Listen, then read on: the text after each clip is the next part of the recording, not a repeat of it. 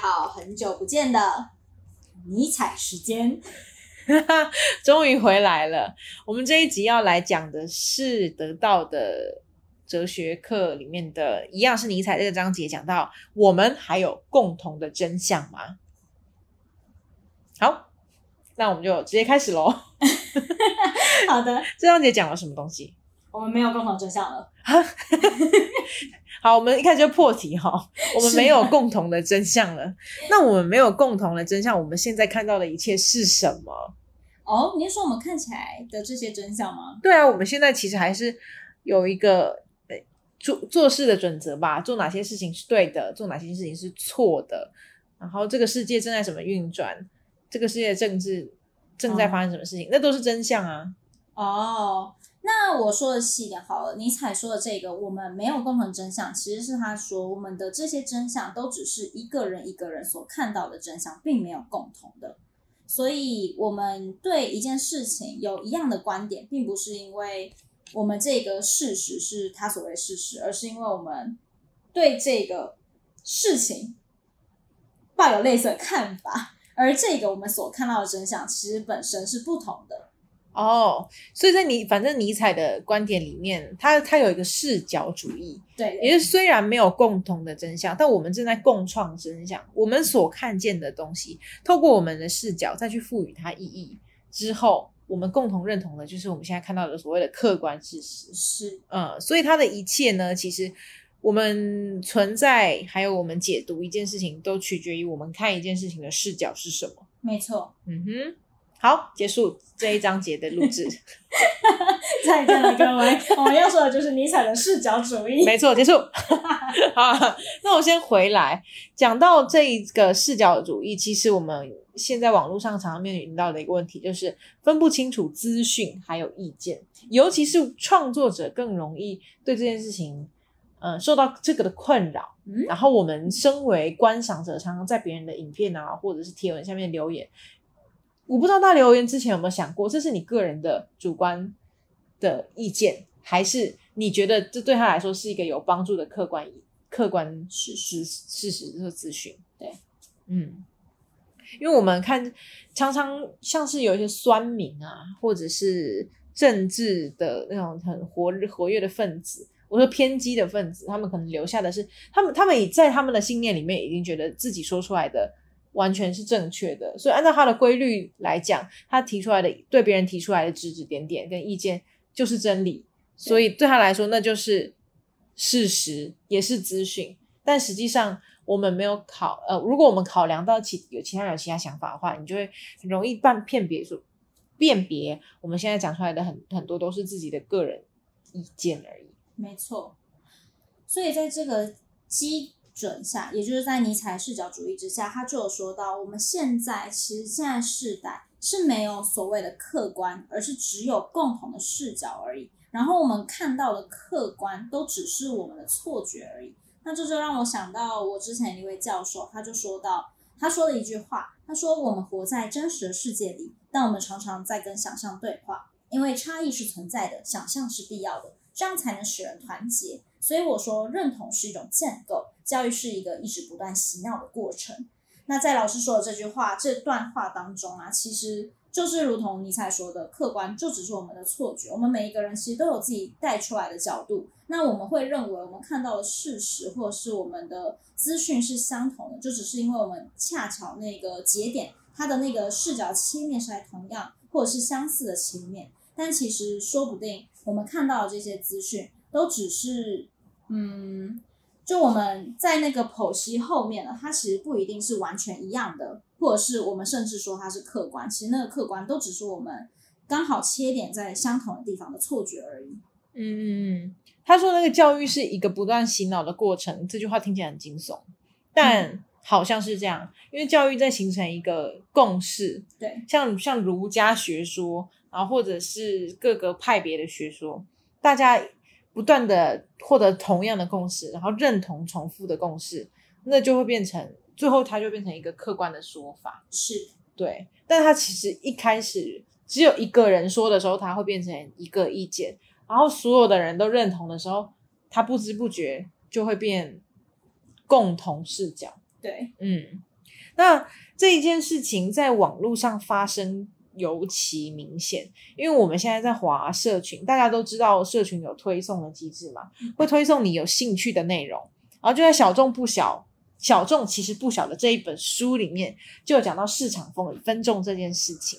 那市场分众指的就是我们在华每一个社群，例如我只对呃偶像明星感到有兴趣，也只对韩国的偶像明星有兴趣，那社群媒媒体就能够知道这件事情，他就帮我们会组起一个专属于我的巢穴，然后这个巢穴里面就是韩国偶像明星啊，跟他延伸的我会有兴趣的内容。其实我们这个巢穴会越来越稳固。也就是我们现在广告投放正在做的一件事情嘛，我们在找跟这个兴趣爱好符合，或者是跟他有关联的人。但大家想一想，我们只投当我们是广告或行销的人的时候，只投喂给有兴趣的人，有兴趣的人只去看他有兴趣的内容。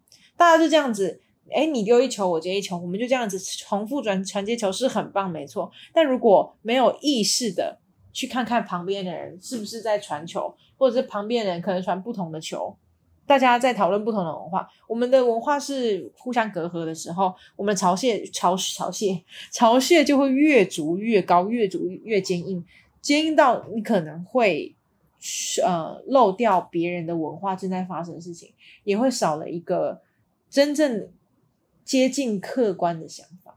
对。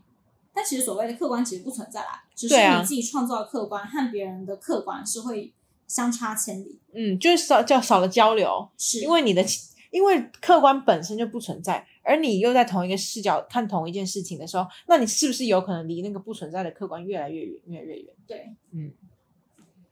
那苏东坡，苏东坡突然被 Q，好，他讲过一句话：“横看成岭侧成峰，远近高低各不同，不是庐山真面目，只缘身在此山中。”那我们在刚刚讲完客观主观这些巴拉巴拉之后呢，讲这句话听起来好像，就他这说的有道理哦。每个人有不同的见解，没错，就像那个什么，有那个绿豆糕还是什么棋盘格。雅量，每个人有不同的喜好，是的，对我们有尊重他人的选择，但实际上在尼采的说法里面呢，比这个更，呃，跟跟跟这个不太一样。他觉得是，因为我们不存在客观，加上上帝已经死了，没有人有全知的观点，所以其实我们没有人看得到真相的。是，那怎么那就怪了。苏东坡说。你其实只要离开这个山，你到山的远处就可以看到庐山真面目。那现在我们什么鬼都看不到，那我们活在世界上是什么？是什么意思？那其实就要是我们现在人类要赋予每一件事物价，每一件事物观念跟意义，它才能够真正的形成事物。所以虽然观点很多，但也可以理解成我们正在创造观点，创造真相。是的，其实我们看到那些。我们虽然看到，但其实我们并没有每个人说的都是我们看到，而是我们去把我们看到的来制造出来。嗯，所以是人去赋予赋予了所有事情概念还有意义而形成的事物。那这其实说到这也跟我们现在的语言很相似，因为我们的语言，所有国家所有文化里面的语言也都是人去所创人去创造出来的。就先不论语言背后每个人可能对于词汇理解会有点落差。那我们用这个有一点落差语言再去创造的这些事实，还有这些段落，更是每个人口中的自己的视角。嗯哼，没错。那这样子说来，好像讲了一堆，会觉得哦，那我我们不是生活在一个很片面，然后很洗脑，很就是搞不清楚到底是资讯还是意见的一个世界里面。那那之后怎么办呢？那这个尼采视角主义啊，其实想要带给我们的，并不是说就得到这位讲师，他就有说到一句，他说尼采视角主义教给我们的是，不是分裂的必然，而是谦逊的必要。就是说，视角主义其实并不代表一定会让每一个人分裂开来，虽然分众是必然，但是它并不代表是分裂。那在这个。不要分裂的前提呢，是要让我们每一个人都有一个意识，是我们每一个人都有自己的视角存在，所以我们更是必须要谦逊。那正因为每个人视角不同，我们更应该去理解到每个人都会有自己出发的角度。那这个视角其实也是可以随着自己的经历，还有自己去看到的东西，来给我们一个改变，并且去嗯尊重其他人视角的这个机会，所以我们更是要去开放视角、倾听、理解，还有去学习的。嗯哼，我想到这个呃，老师这位老刘琴老师，他本身还有一个著作叫《做一个清醒的现代人》。是这一件事情，因为我们如果一直在自己的巢穴里面，然后用自己的视角来看世界的话，确实你会很难走出来。然后大家想想看，我们现在最常用的社群软体，还有所有的网际网络，都在朝着投喂你的兴趣走去。那我们要怎么样才能自动自发的离开那个舒适圈，离开那个巢穴，去跟别人交流呢？你觉得？嗯，我认为，哎，这个其实可以有很多的小小的行动啊，像是前一阵子可能总统大选的时候，我的朋友就自己自动的去窜入 Facebook 的他不支持的那一位支持，哎，那一位候选人的一个社群软体的一个小小社团里面去看一下他完全看不到的资讯。嗯嗯嗯，嗯，我我觉得除了找朋友聊天，然后自己去找反对意见之外，就像刘琴老师那本书一样，要清醒，要清醒。其实要随时时刻刻要察觉你在做什么，至少你要知道你在喜欢什么东西，和你在讨厌什么东西。我觉得当你失去这些感知的时候，才是最危险的。你根本不知道自己讨厌跟喜欢的东西是什么，那你要怎么找到对立面？怎么去找到交流的的点？没错，没错。所以那个最重点的是自己的心态，还有察觉和意识对对的那个对，必要性。嗯嗯嗯。嗯，没错。好，那我们这堂课老师留了一个题目：你怎么观？你怎么看观点的分歧和事实认知的分歧呢？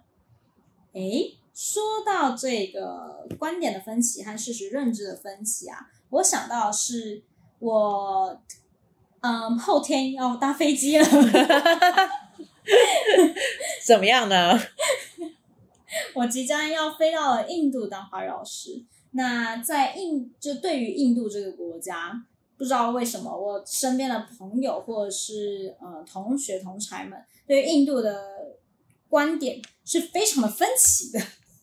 嗯 嗯，所以就有很多的意见飘上来。那这些意见，很多人会觉得他自己是一个他理解到的正确的对于印度的资讯，但其实很多时候我自己剖析会觉得它只是一个假设，还有他自己可能筛选出来的他自己的意见。嗯嗯，例如说，嗯，诶，现在突然想，哦，例如说，可能有一位朋，有一位同学，他就跟我说过，我去印度啊是虚度光阴，我在那个地方就是在一个开发中的国家是学不到任何东西的，嗯，或者是和我说他看到了新闻，觉得那里的政治真的是很不安全，还有很多很多的很多的意见。那我想到的是这些意见，很多人在和我说的时候，其实都是带有好意的，他们想要跟我说他们得到的资讯，但其实他们可能没有到那么清楚，这些资讯也都是只是我们在台湾所看到的，借由嗯媒体上面看到的印度。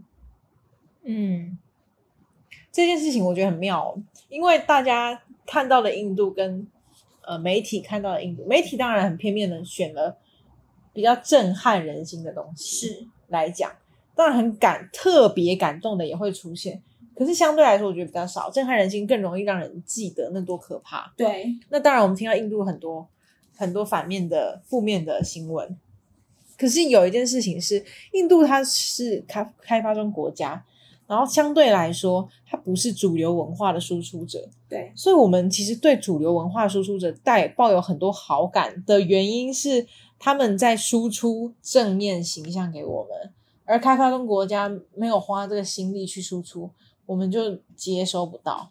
是，嗯，然后再来第二件事情是，我现在要觉得印度是一个好国家还是坏国家，或者是我去那里安全或不安全，或去那里有有没有意义？其实我现在做了关呃关键字搜寻，第一个字可能就会改变我接下来所有的想法。对，当我一旦觉得印度是好的，我开始查的东西就全部都是好的。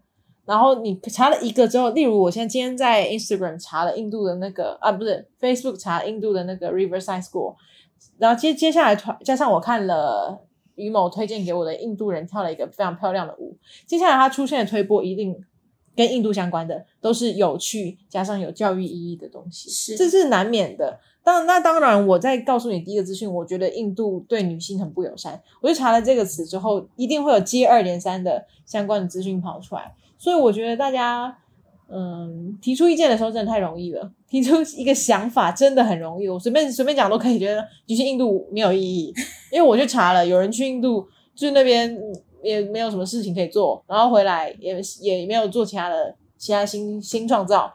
但是那个意义就是你你有理解过？那个人跟你现在诉说的人是不是一样的两个人？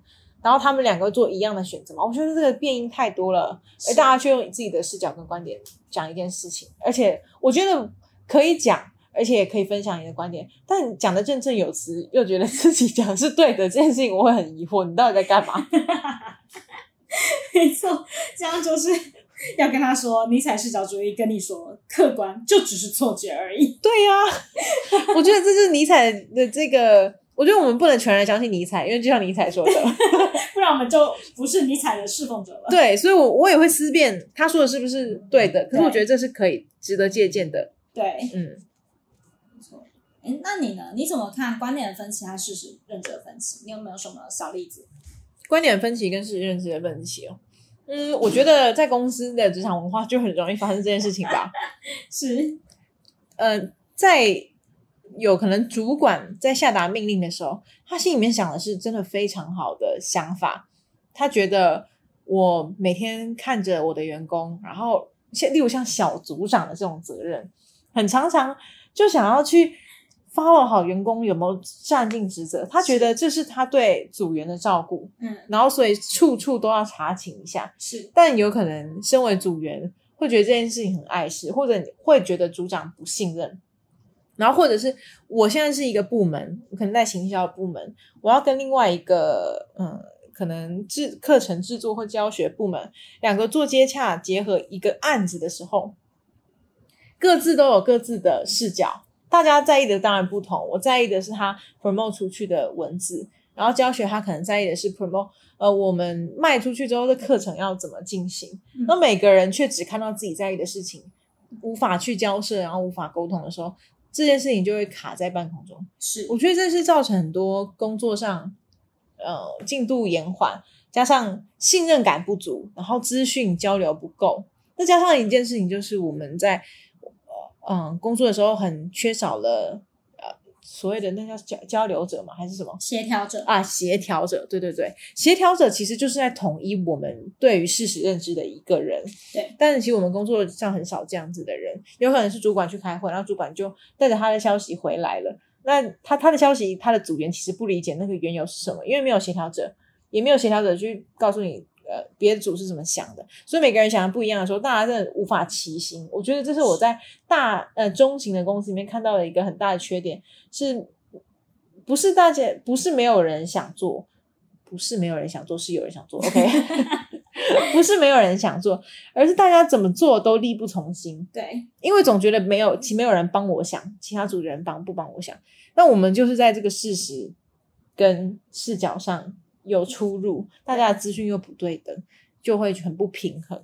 是，嗯，所以很多时候其实并不是你想做就可以做，而是你在那个事情还有沟通上面，你需要去分清楚你说的每一句话，还有对方说的每一句话，他们的那个出发点，还有他们应该所属哪里。嗯，你应该分清楚这个可能是一个资讯，是一个嗯，可能较为客观。嗯，但其实没有客观 的一个一个对于公司来说好的利益。呃，我觉得，我觉得 teamwork 这件事情，它到目前为止，在我生命中，它有到前所未有的重要。我原本觉得，我为什么要成为一个团队的运作者？这件事情为什么重要？我只知道拿出来炫耀，说我我是可以一个 teamwork 的人，但我不知道它真正意义是什么。它的真正意义是我们，因为我们在同一个公司，同一个组。